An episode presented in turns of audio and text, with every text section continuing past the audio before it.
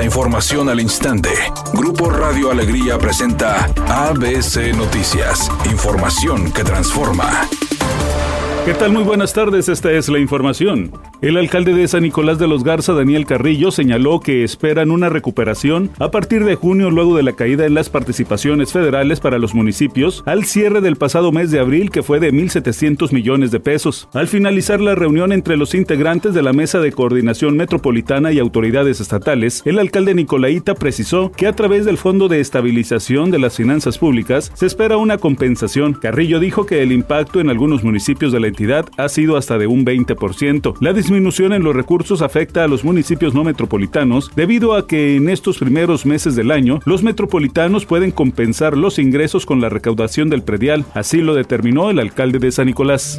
La jefa de gobierno de la Ciudad de México, Claudia Sheinbaum, afirmó que la corrupción ha sido el modus operandi del PAN en la alcaldía Benito Juárez, donde gobiernan desde hace más de 20 años. Dijo que a nadie ha extrañado el caso del cártel inmobiliario en el que están involucrados los exalcaldes Christian von Roerich, ya encarcelado, y Jorge Romero Herrera, actual coordinador de los diputados federales del PAN. Claudia Sheinbaum, quien aspira a la candidatura presidencial de Morena, dice que el propio expresidente Felipe Calderón cuenta en su libro Decisiones difíciles la corrupción de su ex correligionario Jorge Romero Herrera, pero no solo en el caso del cártel inmobiliario, sino en la extorsión a vendedores ambulantes que mensualmente le dejaban 7 millones de pesos. El expresidente Felipe Calderón sostiene en su libro que un sobrino suyo dejó de trabajar en la alcaldía Benito Juárez cuando se dio cuenta de las extorsiones que hacía el ahora diputado federal Jorge Romero a los ambulantes.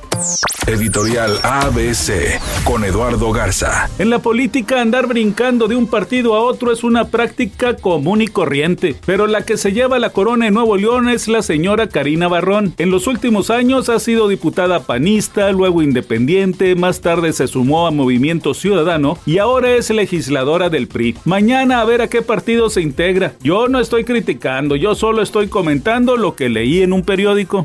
ABC Deportes informa, Tigres en el repechaje este domingo a las 9 de la noche, Tigres sea cual sea el resultado, yo le diría a usted, apláudale al equipo. ¿Por qué? Porque puede ser la última vez que estemos viendo a alguno de los jugadores del equipo de Tigres. Si son eliminados en el repechaje, más que enojarse, aplauda el cierre probablemente de una generación de jugadores que le ha dado mucho a este equipo de Tigres. Por lo pronto, lucen como super archi recontra hiper favoritos contra el equipo del Puebla. Tigres contra Puebla este domingo a las 9 9.10 de la noche. Vamos a ver con la obligación a este Tigres de avanzar a la liguilla. Tras enfrentar un juicio por plagio, el cantante Ed Sheeran salió bien librado, pues el juez que llevaba el caso dijo que ninguna de sus canciones fueron plagiadas, que se trata de material auténtico y original. Por ello, sus detractores se quedaron con las ganas de llevarse una cifra millonaria gracias a este popular cantante pelirrojo.